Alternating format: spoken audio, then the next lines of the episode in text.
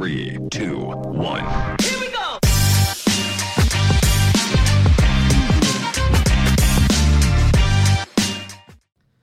Bueno, gente, el episodio de hoy es bien especial. Todos son especiales, pero yo creo que el de hoy es un poquito más especial por las cosas que hace Senia, que son muy especiales. Senia no necesariamente tiene un emprendimiento que se dedica a lucrar, pero tu emprendimiento yo creo que llena el corazón de mucha gente porque tú tienes una fundación, que ahora me vas a contar de qué se trata. Y es muy difícil hablar contigo, Senia, porque tú irradias mucha energía. Es muy complicado no contagiarse con ese positivismo que tú tienes en tus redes, que tienes en tus redes sociales, inclusive en persona. Yo creo que en persona se multiplica más.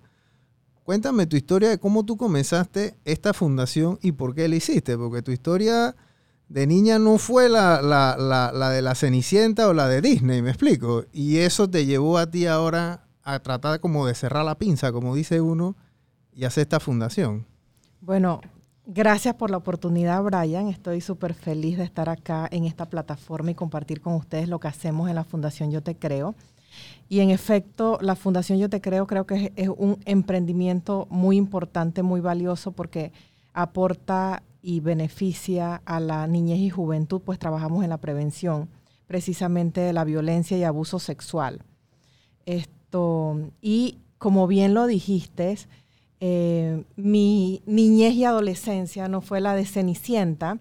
Y yo creo que en la vida absolutamente todo tiene un propósito. Lo que nos sucede en la vida es para que nos construya o para que nos transforme. Entonces tú eliges eh, la situación que te, que, eliges qué hacer con lo que te sucede. Y evidentemente yo creé esta fundación eh, cuyo nombre se, se, llama Yo Te Creo porque es la expresión que toda persona, que todo niño, adolescente, persona, desea escuchar cuando sufre algún acto de, de abuso, de abuso de todo tipo, esto, y acá incluimos el abuso sexual. Entonces, obviamente, mi infancia y mi adolescencia estuvo marcada por muchísimos tipos de abuso, y cuando crecí, decidí eh, que esto que me sucedió a mí no le suceda a nadie más. Entonces lo tomé como una misión de vida, como un propósito de vida. Y acá estoy tratando de impulsar este proyecto que es la Fundación Yo Te Creo. ¿Cuántos años tienes con, con la fundación? Mira, la fundación es súper joven, es una fundación bebé. Se creó en el 2016. Crear una fundación no sabes lo que es. O sea, el, los trámites que hay que hacer. ¿Qué conlleva crear una fundación, Esto por ejemplo? Conlleva hacer todo un tipo de trámites en diferentes lugares, en el, en el Ministerio de Gobierno, en el MIDES, en fin, esto en la DGI. La personería es, jurídica. La, crear la personería jurídica. De una fundación es diferente a la de una sociedad anónima. Por, por supuesto, ejemplo. porque este es sin fines de lucro. Entonces, esto comenzamos en el 2016 eh, y comenzamos, tú sabes, con pasitos cortos porque no, no, habíamos hecho ni una sola actividad de recaudación de fondos, o sea que lo estábamos haciendo con el, los recursos nuestros de José Ramón Palacios y, y, de mi persona. Y esto, y no fue sino hasta su partida, que fue en el 2018, que arrancamos con la primera actividad nuestra, la, la, actividad insignia, que es la carrera Caminata José Ramón Palacios a beneficio de la Fundación Yo Te Creo. José Ramón Palacio era tu esposo. Así es, mi esposo. Él falleció fundador. y tú hiciste la fundación con él. Exacto. Okay. Yo hice la fundación con él. Yo creo que, que, yo creo que una de las decisiones más importantes en la vida de una persona es elegir a tu compañero de vida. Es verdad. Eso con, el, con, tu compañero de vida correcto, tu vida se potencia. Entonces, eh, José Ramón fue mi socio de vida esto, y me apoyó en todo esto. Sin él no hubiese sido posible la creación de la fundación. Y de hecho, esto, su partida tuvo como propósito activar esta fundación porque ahora desde el 2018 estamos haciendo esta actividad y estamos también desarrollando otras actividades. Porque la idea es crear en algún momento un centro de transformación integral. Esto, y mientras llegamos a ese objetivo a largo plazo, ¿qué estamos, significa eh, transformación integral de las víctimas? Por de abuso? supuesto, okay. por supuesto, porque eh, ya hemos visto el tema de los albergues. Entonces, yo creo que lo que necesitamos es un centro de transformación integral con varios programas de sanación de todo tipo, físico, mental, emocional, espiritual, en fin, algo que, que todo el mundo quiera ir esto, y en donde las víctimas puedan sanar. Esto está unido a otros programas que tenemos como Pequeñas Almitas, que es de rescate animal. Entonces, básicamente, em, esto, ese es el objetivo a largo plazo, pero a corto plazo, Brian, estamos trabajando en talleres, en, escuelas, educando a, los adultos para que sepan reconocer, para que todos sepamos reconocer cuando nuestro hijo o cuando nuestro estudiante o cuando un vecino o cuando quien sea, sea esté siendo abusado, cuáles son esos indicios y demás. Entonces, estamos trabajando con eh, equipo de psicólogos. Yo no soy psicóloga y lo único que yo he hecho en la fundación es crear la fundación y gestionar para que esto se dé. Entonces, pero tenemos expertos como ginecólogos, psicólogos, etcétera, que son voluntarios porque todavía la fundación no tiene una planilla como tal, porque obviamente es una fundación bebé y estamos gestionando recursos. Claro. Eh, yo creo que el abuso sexual puede ser uno de los abusos más complicados, inclusive hasta para un niño describirlo, hablarlo, o un adulto, la verdad es que yo creo que sí, hay que tener como piel de cocodrilo porque escuchar a un niño hablar una y otra vez de estas cosas, diferentes niños, o sea, a mí me partiría el alma, pero es un trabajo que ustedes hacen, yo creo que de una manera tan entregada. Eh, ¿Cuáles son esos indicios de un niño de, y quiénes llegan a tu fundación también? O sea, ¿cómo es esto? O sea, ¿cómo alguien puede ir y buscar ayuda en una situación de esta índole? Mira, eh, el silencio es el principal aliado del abuso. Eh, es importante que todos hablen del abuso, incluso si ha pasado años, porque el abuso sexual es el crimen que se ha cometido, que más se ha cometido en la historia. ¿Y qué pasa? Que la mayoría de las personas calla porque por miles de razones, por vergüenza, porque de alguna u otra manera uno se siente culpable, por, porque no es fácil tocar ese tema, uno se siente incómodo también. Eh, lo que sí te digo es que muchos piensan que el abuso, eh, el abuso sexual solo se da en una clase social, en determinada clase social, y no es así. Se puede dar en cualquier clase social. O sea, nadie está eh, esto, exento, de, este tema. Y, la gente nos contacta a través de nuestras redes sociales. O sea, las plataformas son lo, máximo para nosotros porque eh, diferentes personas nos han contactado a través de las redes sociales para para pedir apoyo, para pedir guía, para pedir asesoría legal, para pedir también asesoría em, en cuanto a psicólogos y demás que les ayuden. Nosotros, nosotros, nosotros trabajamos en la prevención, nuestra, nuestra misión es la prevención, sin embargo, estamos aliados con Fundación Unidos por la Niñez y ellos trabajan en la atención. Entonces lo que nosotros hacemos es que nosotros costeamos la atención de la persona que nos contacta, en la Fundación Unidos por la Niñez, porque ellos ya son una fundación con más de 20 años y tienen una infraestructura, tienen un equipo y demás, entonces nos apalancamos en eso. ¿Cuáles son los rasgos o, las actitudes que puede tener un niño, un adolescente cuando pasa esto? ¿no? O sea, ¿qué, son esos, primeras, esos primeros signos o, síntomas que uno le puede ver a, a un joven o un niño, una niña? Eh, al momento que incurre en, algo de esta Mira, siempre va a haber un cambio, un cambio de cualquier tipo. Tú conoces a tu hijo o a tu hija y sabes que sabes cuando hay un cambio. Ya el niño comienza a eh, distanciarse, a, sentirse incómodo.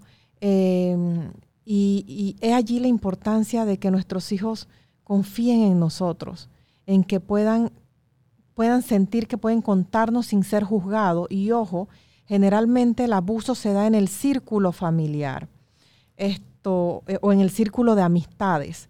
Entonces sí es importante, por ejemplo, una costumbre que tenemos las personas es obligar a nuestro niño a darle un beso al tío tal, al abuelo tal, esto, a cualquiera, a nuestro amigo, ve, salúdalo, dale un beso. Entonces los obligamos a esto y nuestro niño tiene que saber desde siempre que él tiene derecho, o sea, que él no está obligado a acercarse a nadie si no quiere hacerlo. Entonces es una costumbre que debemos ir cambiando esto precisamente para, para que nuestros hijos se sientan, se sientan seguros y, y, en control de su propio cuerpo, sin que nadie lo esté mandando. Claro, eso es, eso, eso es importante lo que acabas de decir, de, el tema de que esto se da en el círculo familiar, que es donde uno más se siente seguro, donde uno más tiene la guardia abajo, me explico. Esto no es un, en una en un juego de pelota en el baño que el niño o la niña fue a orinar y entonces, bueno, pasó. O sea, esto se da, es un patrón de conducta también de la gente que lo hace, ¿no? Exacto. Entonces, esto, obviamente tenemos que, por eso se llama yo te creo, porque es la expresión que todo, toda persona abusada, que todo ser que haya sido abusada desea escuchar cuando se lo cuenta a la primera persona que se lo cuente, ya sea su maestro, porque si se da en el hogar muchas veces teme contárselo a la mamá, por ejemplo, si es el papá o el padrastro que la abusó o el tío o el abuelo. Entonces, por eso todos, Brian, tenemos la responsabilidad de estar alerta, de, de, observar, de observar nuestro entorno, de no estar, tú sabes, que a veces estamos en un entorno y ni siquiera prestamos atención a las cosas, o estamos en, en casa de familiares un domingo y demás, y cada quien está en su mundo y no prestamos atención. Entonces, básicamente lo que hacen nuestros expertos, que ojo, no lo soy yo, es eh, concientizar y dar talleres de prevención eh, a los cuidadores, a los profesores, maestros, a los padres de familia y a cualquier persona que así lo quiera, eh, quiera aprender. Y de paso entren a nuestras redes sociales, arroba F yo te creo, porque tenemos allí todo lo que tiene que ser precisamente con educación. Creo que todos los padres debemos educarnos, todas las personas tenemos que educarnos porque todos conocemos un niño. Claro. Esto, y, el daño, y, el, daño es, bueno, irreversible. O sea, una vez pase esto, esto es algo que se quiebra y no se puede volver a enmendar tan fácil. O sea, es un proceso que, que una persona tiene que hacer y puede durar años también. Exactamente, es un proceso y como digo siempre, tú sabes, como cada situación que nos pasa en la vida eh, nos construye o nos destruye y en la mayoría de los casos destruye y la persona obviamente eso afecta todas las, todas las áreas de esa persona. Entonces, eh, he allí la importancia de tener un centro de transformación integral para que comiencen a sanar y a transformar toda esa situación en algo, en algo que les beneficie no nada más a ellos, sino a todos, porque es parte de la experiencia de vida. O sea, yo creo que nadie mejor que una persona que ha vivido una experiencia puede, puede ayudar a otros a sanar porque ya ha pasado por eso, ya sabe cómo hacerlo, cómo le fue. Claro. Entonces, básicamente eso. Tú, eh, tú eres prácticamente una conferencista ahora, porque vi un TikTok tuyo muy bueno, te veo en las redes con este, o sea, las conferencias que tú das están llenas de emoción, no hay otra manera de describirlo. O sea, que tú sientes cuando tienes a esta gente llorando y abrazándote y dándote esa energía y tú a ellos, porque son cosas muy fuertes, la verdad. O sea, no es fácil estar en un ambiente tan emotivo y, no poder conectarse o desprenderse de, lo que esa gente está sintiendo, de lo que todo el mundo siente, ¿no? Yo creo, Brian, que, que todos estamos en esta, en esta universidad de la vida, en esta escuela de la vida aprendiendo. Y, y, precisamente todos hemos vivido procesos, puede que diferentes, pero todos vivimos procesos, experimentamos dolor, experimentamos amor. Y yo creo que el amor es la energía más sanadora que existe en el universo y, tal vez la, la facilidad con que conectamos estas personas que, me acompañan en, en, mis eventos es precisamente porque, porque pueden sentir, tú sabes, las palabras pueden mentir, pero la energía no miente. Y, yo les hablo desde mi vulnerabilidad, em, desde, desde mi sentir. Yo creo que, yo creo que em, las personas estamos acá para, para aprender constantemente, para ayudar a otros a sanar desde nuestra experiencia de vida. Por ejemplo, me hablaste de TED y la conferencia en TED básicamente se trataba de que de que la clave del éxito es hacer las cosas cuando no nos sentimos bien, porque yo creo que la motivación o la valentía están tan sobreestimadas. Esto, y todo el mundo espera a sentirse motivado para hacer algo. si, si no me motivo, no voy al gimnasio. Si no me motivo, no voy al trabajo. No lo hago bien en el trabajo. Yo creo que la clave del éxito es precisamente hacer las cosas cuando no nos sentimos bien.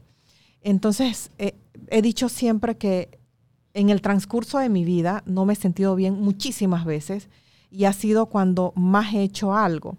O sea, yo no soy ni la más inteligente, ni la más bonita, ni la más guau creo que lo único que me diferencia a mí esto de lograr cosas y, es que la mayoría de las cosas que he hecho ha sido precisamente cuando no me he sentido bien de ninguna manera.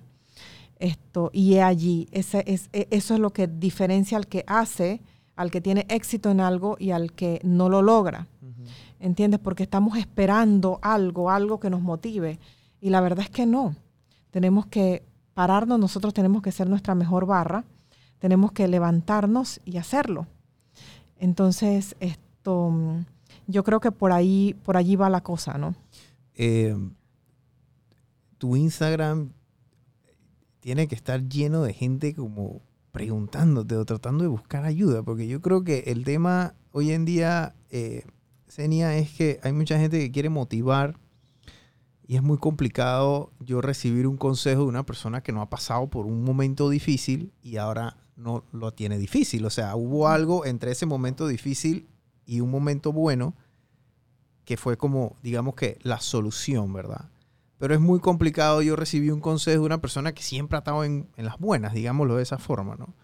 Yo creo que tú eres una persona idónea y la gente me imagino que te, está, te busca mucho por tus redes sociales porque eres muy activa y así como eres en las redes sociales, así mismo te estoy viendo aquí. Bueno, te, cuento que las entrevistas me ponen nerviosa. en cuanto yo veo una cámara, automáticamente me pongo nerviosa. Entonces, no creo que sea igual acá, pero, pero lo intento, ¿no? Y, y precisamente yo creo que se motiva con la verdad, de decirle a la gente, hey, por ejemplo, esto no me hace sentir cómoda y lo hago. De hecho, la conferencia en TED se llamaba Hazlo con miedo porque si esperamos a no tener miedo, entonces no hacemos nada. Así mismo. Esto, y con respecto a las redes, eh, yo creo que todas las personas tenemos absolutamente todo lo que necesitamos para hacer lo que sea que querramos hacer. Esto, y no se trata que alguien nos guíe, porque mira, si tú no quieres transformar tu vida, puede venir quien sea a hablar contigo, Tony Robbins, hasta el Papa, y tú no vas a transformar tu vida. O sea, si tú estás cerrado, si tú estás en apertura, tú mismo vas transformando tu vida. O sea, es la transformación es, muy personal. Es si uno quiere hacerlo o si uno no quiere hacerlo. Entonces, eh, cualquiera puede decir, ay, ¿sabes qué? Yo no hago tal cosa o mm, he fracasado en todo porque mi papá me dejó, porque me pasó tal cosa, por, tú sabes, tenemos tantas excusas. Entonces, las víctimas nunca triunfan, o sea, todo el mundo tiene que meterse en la cabeza que las víctimas nunca triunfan. O sea, lo que te pasó es para tu crecimiento, para tu transformación, algo tienes que hacer con eso.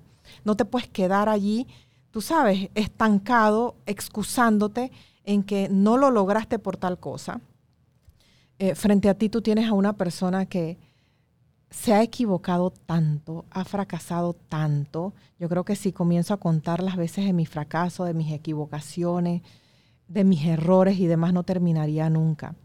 Pero he allí, tenemos que vivir esa equivocación, ese fracaso, eh, lo que sea que nos pasa para llegar a donde estamos. Em, por ejemplo, viví, viví Viví experiencias de abuso a lo largo de mi niñez y adolescencia y he creado la Fundación Yo Te Creo, que trabaja en la prevención de la violencia y el abuso sexual en la niñez y adolescencia. Esto, perdí a mi esposo hace más de cuatro años y he creado el Círculo de Viudas, que es como el Círculo de Alcohólicos Anónimos, porque me di cuenta que, que por ejemplo, esto, mis hijas tuvieron que ir a terapia, yo también tuve que ir a terapia. ¿Tienes dos hijas? Dos niñas. En aquel entonces tenían 7 y 10 años, hoy día tienen 12 y 15 años. Entonces la terapia es súper costosa. Y, entonces creé este círculo para reunirnos, las mujeres que hemos pasado por eso, y, esto, y, y que nos escuchemos como alcohólicos anónimos Y eso es tan sanador porque lo que uno necesita es que te escuchen sin, sin juicio, porque en ese momento una persona tiene, tiene miedo de salir adelante con sus hijos, tiene, tiene todos los sentimientos, le preocupa todo, o sea, tu vida entera te cambia.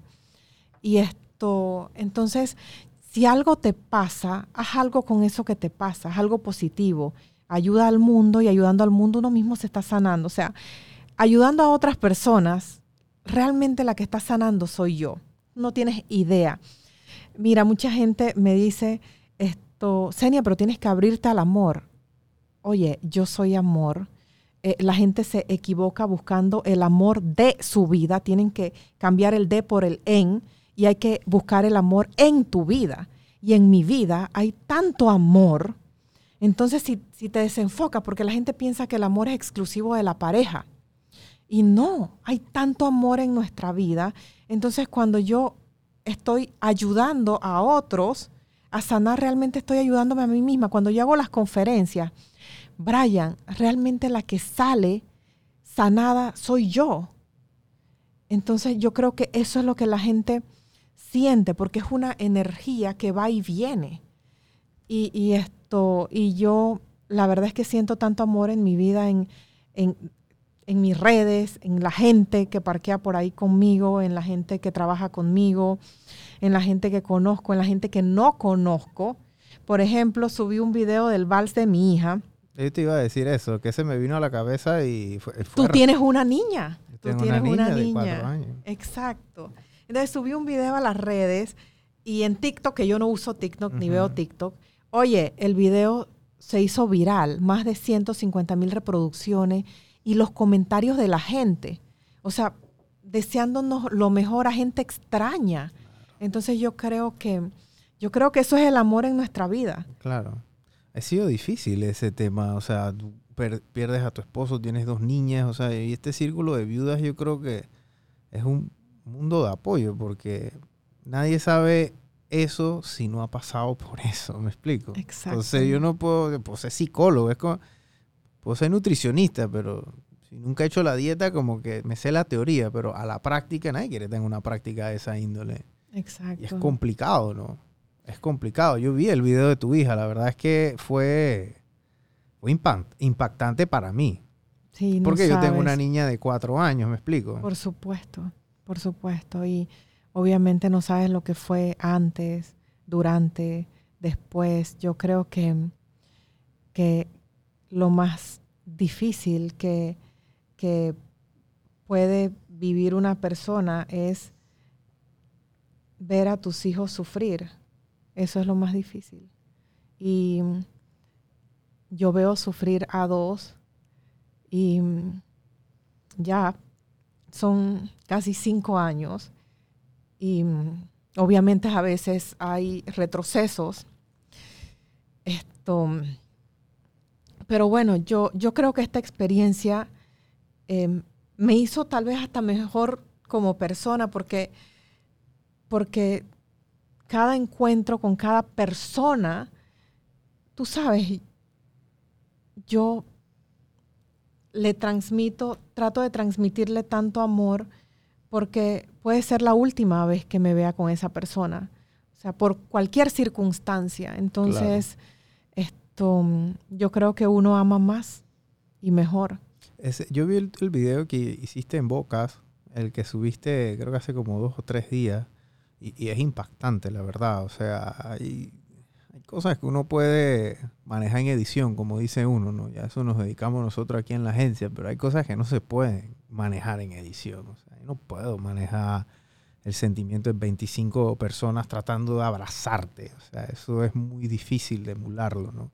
Y yo creo que eso es lo que tú tienes una y otra vez, cada vez que vas a estas conferencias. ¿Cuánto tiempo tienes haciéndolas desde, desde que iniciaste la fundación? ¿O esto es algo que viene agarrando un poquito más de fuerza una y otra vez? Y, Mira, mi esposo y yo creamos un programa que se llamaba Buena Vibra. Era un programa familiar, esto, y lo hice precisamente porque de niña yo era tartamuda. Y yo tengo un pánico escénico como tú no tienes idea. O sea, yo veo un micrófono, veo una cámara y no soy yo. Entonces, esto, mm, eh, yo siempre le decía a mis hijas que había, hacer, había que hacer las cosas aún con miedo y demás. Entonces, pero más que decirlo, yo creo en que uno tiene que hacerlo. O sea, eso es importante. Y esto, y arrancamos con el programa Buena Vibra. Dentro del programa comenzaron las personas a, comenzamos, hicimos un primer evento, mi esposo y yo hacíamos eventos, hacíamos conferencia de pareja, tú sabes, de familia, hablando sobre nuestra vida, esto, y, y así viendo a ver a quién, tú sabes, podemos ayudar, porque siempre decíamos que el matrimonio, por ejemplo, es primavera, verano, otoño, invierno y vuelve a comenzar. O sea, siempre van a haber inviernos en los matrimonios y la clave de todo está en que si ambos están, tú sabes, dispuestos, tienen la disposición, se puede volver a comenzar. Yo creo mucho en la familia y en la relación de pareja. Entonces, esto, comenzamos con esto y de repente nos pedían más y, y así fue como comenzaron las conferencias. Eh, con esto de, del programa Buena Vibra. Entonces comenzamos a hacer Buena Vibra en tu escuela, Buena Vibra en tu barrio, Buena Vibra en tal lado. Esto... Y todo esto de una manera altruista. Sí, 100%. Porque ustedes no vivían de ser conferencistas. No, no, para nada. Ambos éramos abogados. o sea, Mi esposo eh, tenía una firma y yo siempre he estado en la administración pública. Pero em, por eso te digo que, elegir con, la pareja correcta tu vida se potencia. ¿Y, porque, dónde se conocieron? O sea, cuéntame un poquito de esa historia. Bueno, ambos somos abogados, éramos, él era abogado, esto, y nos conocimos en, el municipio. Yo, yo ambos trabajábamos en el municipio, él iba saliendo del municipio, o sea, me refiero a que esto, él estaba por concluir y, así nos conocimos en nuestra profesión. ¿En qué año fue eso? En el año 2000, nuevo milenio. En el 2000. En el año 2000. ¿Y qué edad tenías en esa, si, me puedes decir? Por supuesto, yo actualmente tengo 43 años. O sea, en el 2000, y en el 2000 yo tenía 21 años. 21 años. Exacto, él me llevaba 5 años. Ok, bueno, eran unos chiquillos, literalmente. Exacto, y fuimos mejores amigos por cuatro años, o sea, cero nada, fuimos mejores amigos, yo siempre lo vi guapo, él siempre me vio guapa, pero no era el momento el tiempo de Dios es perfecto, fue cuando tenía que ser.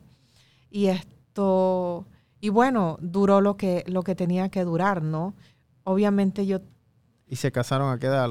¿Tú tenías que 30? Yo tenía 25 y él tenía 30. Ah, ok. O sea, fuimos mejores amigos por cuatro años. O sea, eh, eh, de verdad que fue, fue una relación de, de, mucho impacto, no nada más para nosotros, sino para, para nuestro entorno. Y así que fue una relación con propósito. Yo creo que todas las relaciones deben tener, tener propósito. Si no tienen propósito, estás, estás creciendo, estás muriendo, pero no puede ser una relación que no, que no aporte nada al mundo. Todo tiene que aportar algo. O sea, que esta reunión, tú hablabas con tu esposo todos los días y 80% era filosofando de estas actividades altruistas que iban a hacer.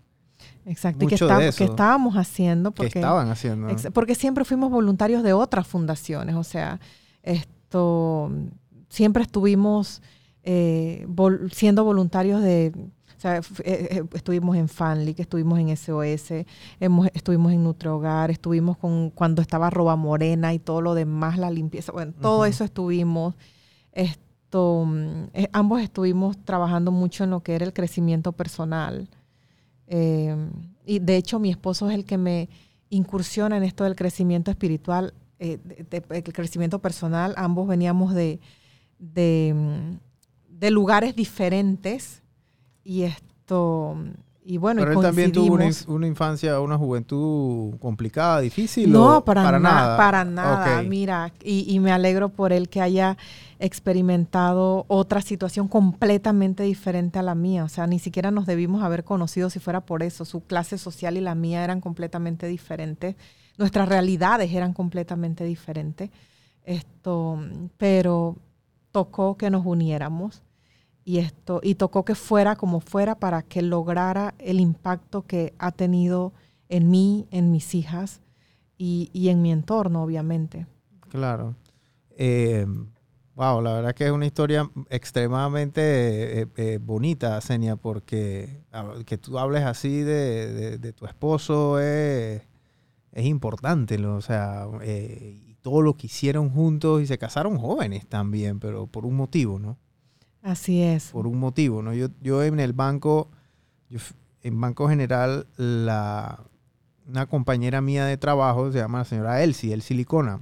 Y la hija de ella murió en un accidente de... Conozco a Elsie. señora Elsie y la hija de ella, Mónica, muere atropellada por un maleante que estaba robándose una televisión y la atropelló un domingo a las 6 de la mañana cuando ella, ella era ciclista. Ella estaba saliendo a entrenar, imagínate. Y ella se había casado el año anterior a eso. Ella tenía 24 años, 25. Ella se casó súper joven. Y yo me acuerdo que la señora Elsie decía, es que Mónica siempre, ella lo hizo antes de tiempo pero fue por algo que yo no entendía en ese momento. O sea, ella no entendía por qué la hija se había casado tan joven. Entonces, que, oye, pero estás muy joven, 24 años. Hoy en día casarse a los 24 años es una locura. Claro. Todo el mundo te, tilda de loco, literal. Oye, estás loco, no sé qué. O te preguntan, ¿estás preñado? No sé qué. O sea, e, e, eso es así. A lo mejor en los 80 era lo normal, pero hoy en día no. Entonces era, era como esa confusión, pero al final las cosas pasaron fue por algo. Pues ella como que vivió su vida en rápido, pues. Ya se casó y todo fue, todo fue como muy rápido, pues, pero bueno, fue, por algo, ¿no? Y yo creo que a lo mejor eso es un motivo de por el cual tuviste eso, pues, o sea, tuviste esta, esta, relación tan intensa con tu, con tu esposo, que hicieron tantas cosas y vivieron tantos momentos, o sea, no es, no es común lo que te digo, Senia, para nada, ¿no? Así es. Y bueno, y retomando lo que dices de Elsie, ves que su hija fallece en esta condición y ella crea una fundación. Correcto, la Fundación entonces, Mónica exacto, Entonces, ese es el propósito, o sea, su partida fue una partida con propósito. Y yo creo que tal vez, no, tal vez nos toca vivir determinadas experiencias precisamente para que haya un propósito y ese propósito impacte nuestra vida y el, nuestro entorno. Tal, vez a eso vinimos. Yo, yo te invité, Senia, porque la verdad es que la vida del emprendedor es, es dura bien difícil. Entonces no es fácil emprender aquí. En, el mundo no es fácil emprender. Hay gente que dice que no es fácil emprender en Panamá. Después tú vas a México y dices, ay, no es fácil emprender en México. Y vas a los Estados Unidos, ay, no es fácil emprender en los Estados Unidos. En, ningún lugar es fácil emprender. Pero a la hora de la hora es, es lo que tú dices, es tu actitud y lo que acabas de decir, que las, las víctimas nunca triunfan. Nunca triunfan. Es un saco de excusas que se hacen ay, que mi papá me trataba mal, ay, que mi mamá me trataba mal, ay, que no sé qué. O sea, excusas. Porque a la hora de la hora, si quieres emprender, tienes que solucionar problemas, tienes que levantar, tienes que estar motivado cuando no quieres ir a trabajar. Tal cual. Porque tienes que salir a buscar o la quincena o ver qué vas a comer, etcétera. Entonces, lo que tú haces en ese día a día, Senia, la verdad que es inspirador. Y eso es lo que yo quiero que los emprendedores que nos escuchan escuchen tu testimonio, ¿me explico? Gracias, Brian. Escuchen tu testimonio. Tú te graduaste de abogada y tienes otro pocotón de títulos también.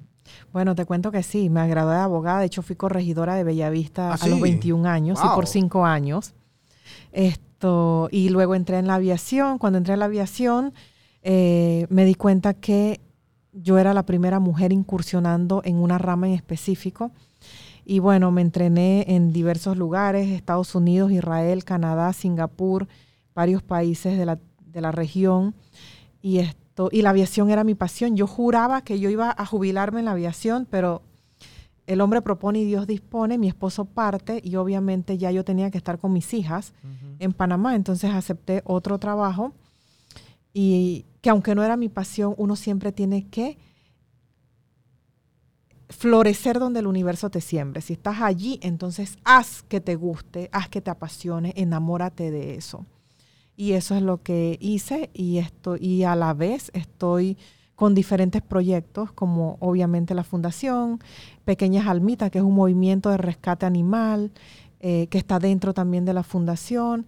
En fin, esto, como te dije, yo creo que, que la tristeza se cura ocupándose y haciendo cosas por los demás. Esa es la mejor terapia.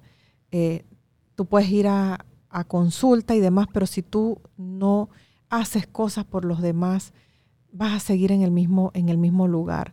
Y como te dije antes, el, el ayudar a, el pensar que estoy ayudando a otros, me estoy ayudando a mí misma. Es Es algo recíproco. Es ¿no? algo recíproco, es una energía que va y viene. Tú renuncias a tu carrera de aviación para dedicarte a tu familia. La historia de muchas mujeres hoy en día aquí en Panamá, ¿no? Que tienen Tal que cual. renunciar o tienen que sacrificar sus carreras o decir, oye, yo sé que no me van a ascender porque existe aquí en Panamá y no es un mito. Ah, yo salgo embarazada y posiblemente me voy a ir tres, cuatro meses y los ascensos vienen al que está atrás mío en la fila, ¿no? Entonces, ese sacrificio también, también es real, ¿no? Por supuesto. Y es duro, es difícil.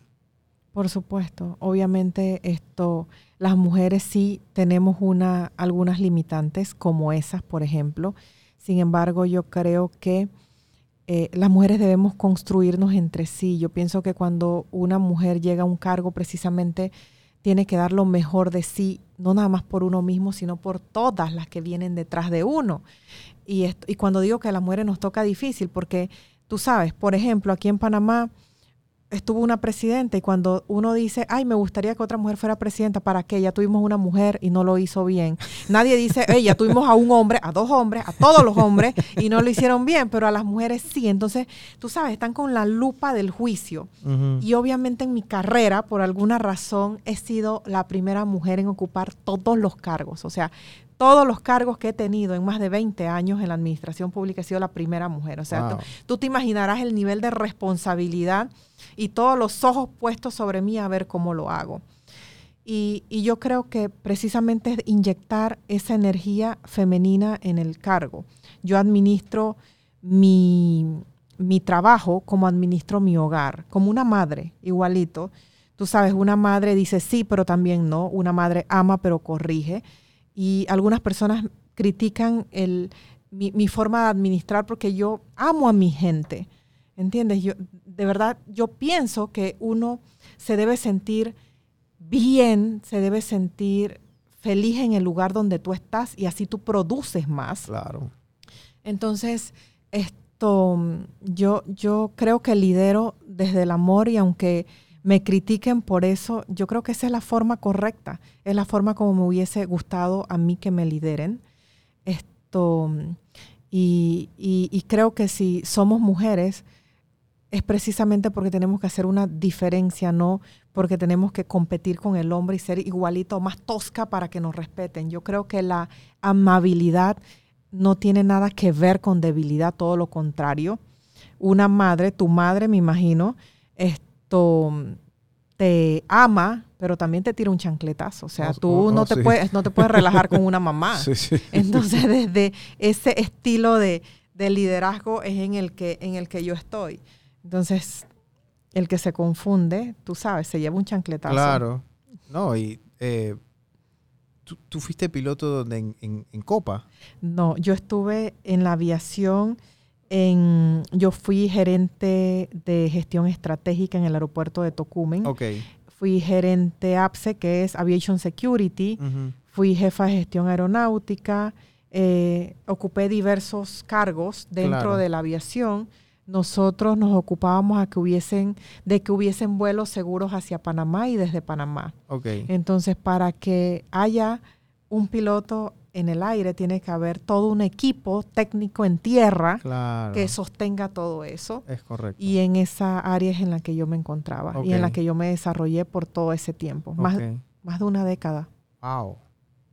Wow. Sacrificas eso entonces y te dedicas siempre, bueno, siempre estás dedicado Bueno. 100% a la familia, pero, Sí, pero- obviamente ero- eran, eran horarios. Sí, porque tenía que viajar, en la aviación tenía que viajar porque tenía que hacer auditorías en otros países. Entonces, ya cuando mi esposo parte, ya mis hijas se quedarían solas con la nana y yo quiero educar yo a mis hijas. Claro. Entonces, esto dejo la aviación y eh, acepto un trabajo acá en Panamá. Esto, y es que donde me encuentro actualmente. Em, pero como te digo, yo creo que, que uno tiene que florecer donde el universo te siembra. O sea, si estás en un lugar, tienes que hacer que el lugar tenga tu energía, que, que, que haya transformaciones, tienes que, tienes que generar un cambio positivo y no quedarte, tú sabes, en el modo víctima de que algo no me gusta y ahí te quedaste. Porque ni vas, ni vas a florecer tú, ni tu entorno, ni nada. O sea, el tiempo que vas a estar va a ser un tiempo sin pena ni gloria. Claro. Administrar personal es complicado, Senia, y yo creo que esa es la historia de muchos emprendedores al momento que tienen que hacer su primera contratación. Es extremadamente complicado porque normalmente el emprendedor arranca en casa haciendo las cosas ellos o con su pareja o su mamá, su hermano, su primo, un amigo, y después llega un momento que la planta florece y, necesitan alguien que les ayude como a podarla y echarle el agua y eso. ¿Cuál sería tu consejo para la gente que administra personal? Porque tú has administrado mucha gente a lo largo de tu carrera. Y, tu manera de administrar y tu manera de, gestionar es muy diferente a la que se vive aquí en Panamá, que es con el látigo, con el temor, si no haces este voto, eh, o, tú sabes, ¿no? O sea, la gente tiene como, se sienten ansiosos cuando van al trabajo, etcétera. Pero tú te en un salón de clase y le das amor a todos tus estudiantes, digámoslo de esa forma? ¿Cómo, qué, sería el consejo? ¿Cómo tú haces para llegar a donde tú estás ahora mismo? ¿no? Bueno, de hecho, actualmente eh, hay más de 4.000, más de 4.200 personas bajo mi cargo. 4.200 personas y en la aviación también había otro tanto. Yo creo, Brian, que la primera conquista que uno debe hacer es al, al equipo de trabajo. Yo nunca he llevado gente conmigo yo llego y, y mi primera prueba que yo misma me hago es conquistar a esa gente que está allí. Si yo no logro conquistar a esa gente, brother, yo no, ya, apaga y vámonos. Porque esa gente va a ser la gente que haga exitosa tu misión, sea cual sea. De un emprendedor, esa es la gente que le va, que va a transformar todo. Entonces, yo pienso que la gente como te digo, es una conquista. La gente tiene que sentirse cómodo contigo. Tú, tú de verdad tienes que liderar. Si tú no lideras tu propia vida, no puedes liderar a nadie.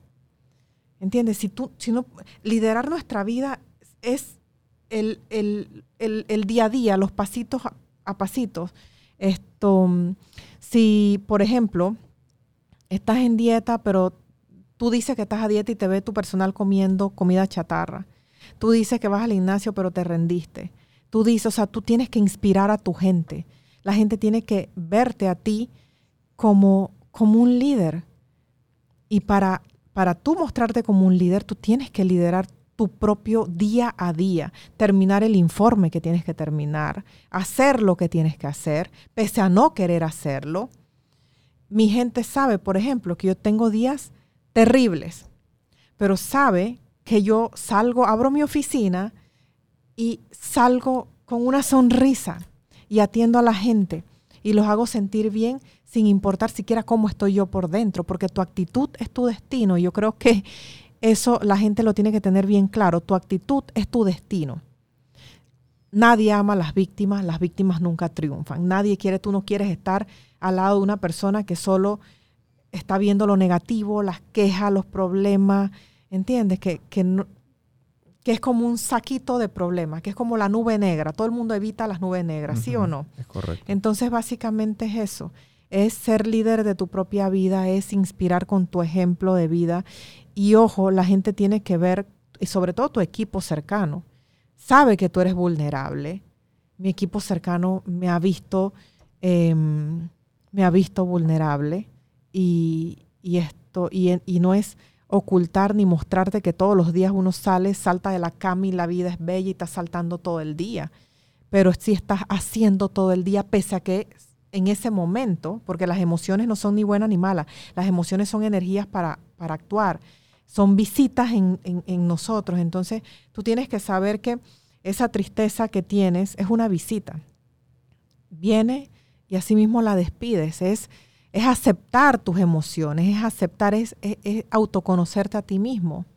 Claro, no es darle casa, comida, cama, Exacto, a la y que se quede ahí para siempre. O sea, ya sientes y ya, eso Hay gente que le gusta eso. Hacen un hotel cinco estrellas para todos los problemas ahí. ¿Por qué? Porque estás en el modo víctima siempre. Claro. Y no encuentras eh, el por qué, el para qué de cada situación que sucede. No encuentras cómo esa situación te está transformando de alguna manera, porque todas las situaciones nos transforman, absolutamente todo, estamos evolucionando constantemente.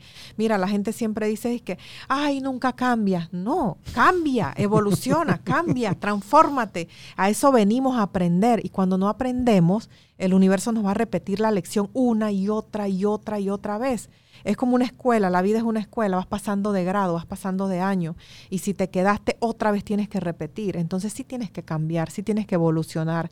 El Brian de ayer no va a ser el mismo Brian de hoy porque algo va cambiando y es lo que la gente no entiende. La gente te comienza a etiquetar porque te conoció hace una semana, un año, dos años y no, vamos evolucionando, no somos los mismos. Claro.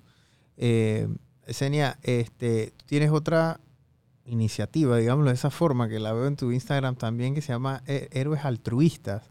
Claro que sí. O sea, tu, tu misión es como infectar y propagar a que todo el mundo esté haciendo cosas positivas. Precisamente por el impacto que causa en uno mismo. Mira, yo, yo promuevo lo que me ayuda a mí. O sea, yo no es que yo leo un libro y te hablo de lo que leí en el libro, no, te hablo de, de mi vida, de lo que me ayudó a, a, mm, tú sabes, a, ir evolucionando.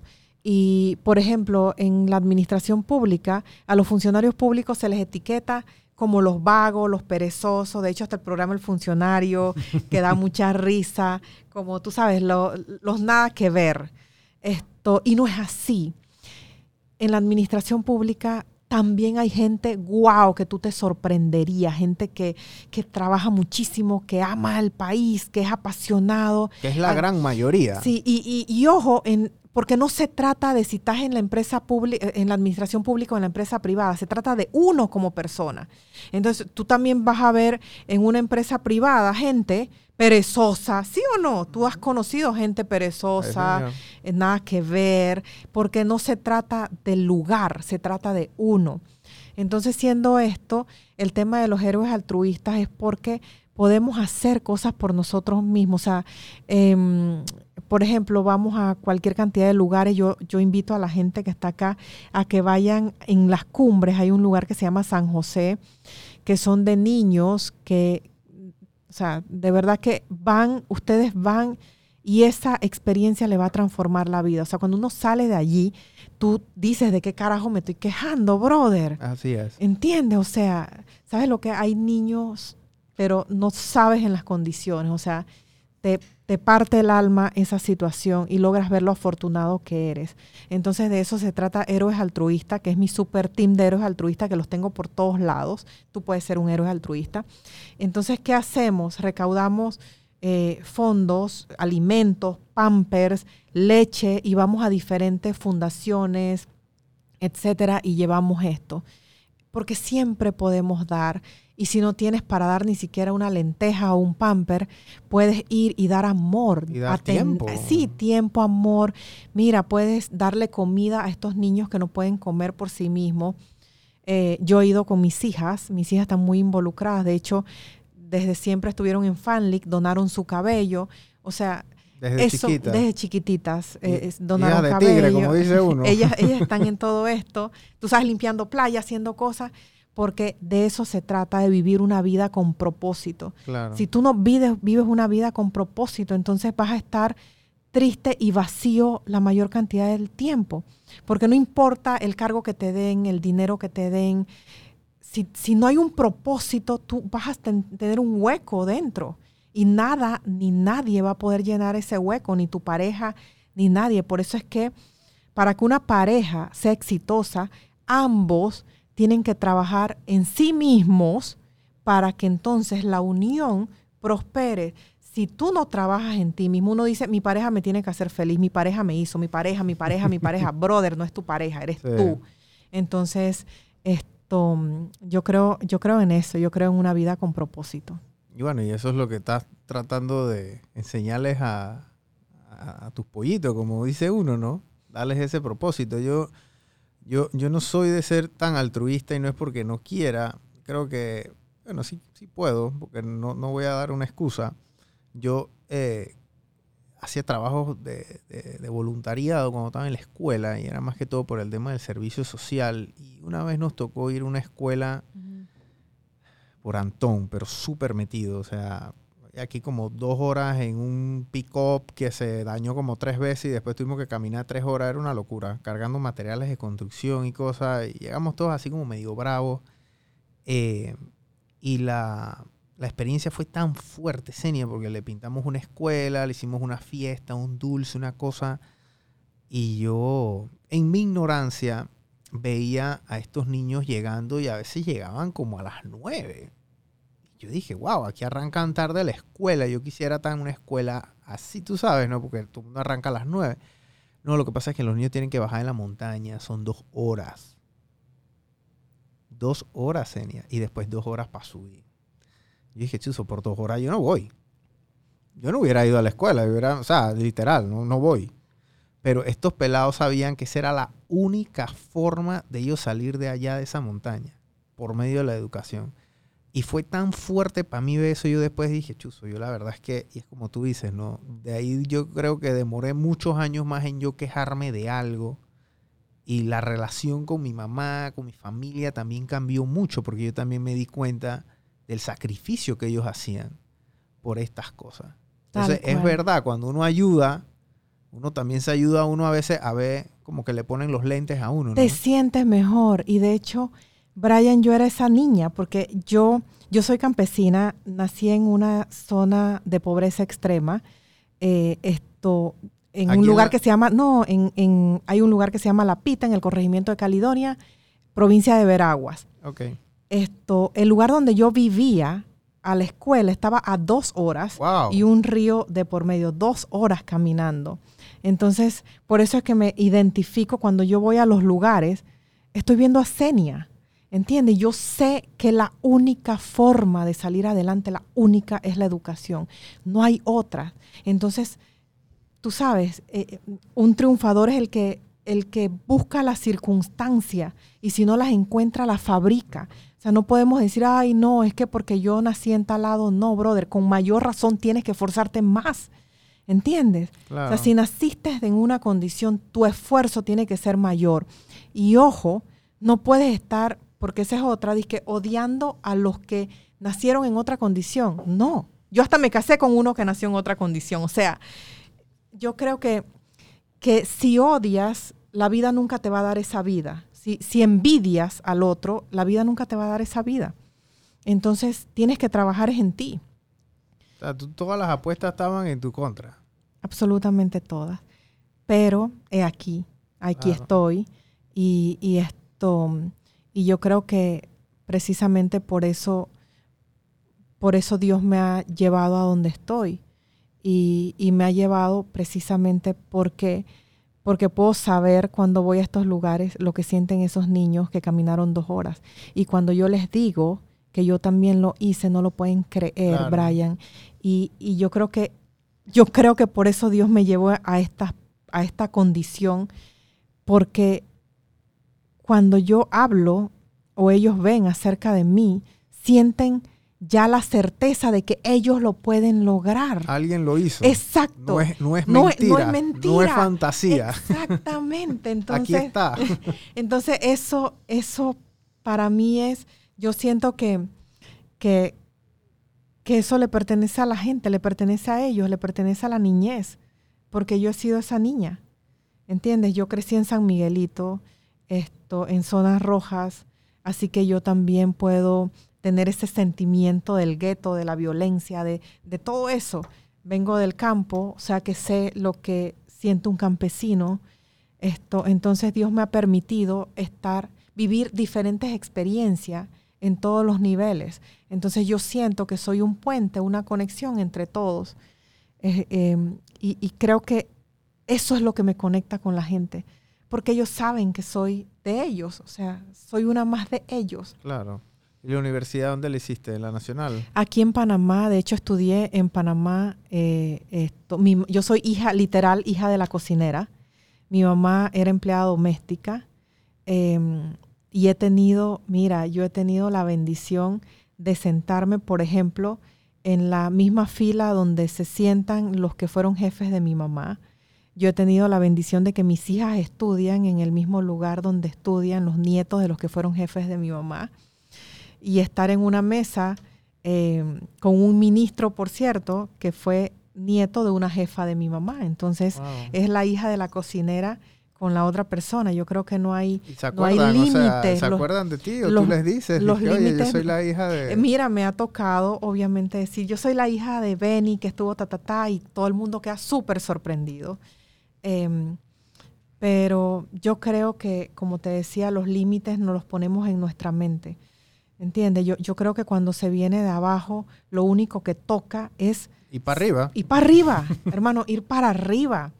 Y, esto, y agradecer, agradecer todas las oportunidades y, y esto, mm, agradecer absolutamente todo, porque uno agradece lo bueno, pero Brian, José Ramón me enseñó algo desde siempre y es que uno tiene que, que agradecer las pérdidas es, es el acto más valiente que uno hace.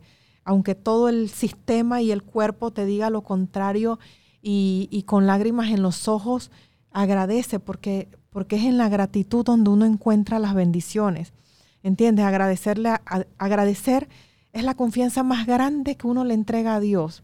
Es decir, estoy acabado, pero confío en, en tu plan no cuestiono y, acepto lo que sea que tenga que venir en mi vida. Claro. ¿Tu universidad la hiciste aquí en la, en la Nacional? Exacto, comencé a hacerla en la Nacional. De hecho, trabajé, siempre trabajé. Trabajé desde los 13 años. Eso trabajé. Es lo, eso es lo que quería preguntarte, porque eh, eh, ir a la universidad, querer emprender, trabajar, tú sabes, es, complicado, ¿no? Y Por es, es desgastante porque trabajas un 8 a 5, tienes que salir corriendo, tienes que ir a la universidad, tienes que llegar a la casa estudiar, hacerte la lonchera, el almuerzo, lo que sea, para el día siguiente. O sea. Por supuesto. háblame de esa experiencia, porque hay muchos que la viven. Yo trabajé, bueno, trabajé de los 13 años con trabajos informales, limpié mesa en la Avenida Central, yo he hecho de todo y créeme que yo podría hacer de todo. Eh, esto, y cuando entro a la universidad, a la Universidad Nacional con 18 años, eh, busqué trabajo para, había una posición de pasante en una firma de abogado en, en Val Harbor, Paitilla. Yo llegué a la posición, se requería carro. El, dueño de la firma me dijo, ¿tienes carro? Le dije, sí. Mentira, no tenía ni los 10 centavos del bus, imagínate. y, y, yo andaba con todos los expedientes en una bolsa de basura y iba, ponte a la Corte Suprema. ¿Por qué en una bolsa de basura? En una bolsa de basura porque son muchos expedientes y porque si llueve se me mojan los expedientes. Entonces, para un pasante, el pasante se baja con un expediente en cada juzgado y yo pasaba vergüenza yendo con esta cantidad de expedientes. Pero ese es el precio que uno tiene que pagar. Yo sabía lo que yo quería. Y obviamente ese es el precio. Todo el mundo me miraba con, y tú sabes, ¿no? Andaba yo toda básica eh, de almuerzo, en la firma eran dos horas de almuerzo y una más comía de milagro una sopita china. Entonces, esto, eh, yo comenzaba a decirle a ellos, mira, te ayudo con esto, te ayudo con lo otro, y yo estaba aprendiendo. La gente decía, mira esta boba, haciéndole el trabajo al resto, mira la cepillona, trabajando además con el jefe, y es allí que yo creo que la juventud se rinde en el primer obstáculo. Esto, y, y, y desiste si el jefe te trató mal, desistes. Si tal y tal pasó, desistes. ¿Entiendes? Estamos así como que nos rendimos a la primera. Y yo creo que tú tienes que saber qué tú quieres en la vida. Y lo que quieres, tienes que pagar un precio. Y eso no nada más es al inicio, es durante toda la carrera, es incluso actualmente, porque siempre tienes que pagar precios por lo que quieres. Entonces tuve jefes, por ejemplo, en la aviación, que era un mundo de hombres, que ya habiendo sido corregidora, ya era abogada, ya era conocida, esto, eh, me mandaban, por ejemplo, y teniendo cargos de, liderazgo, me mandaban, por ejemplo, Senia, tráeme el café.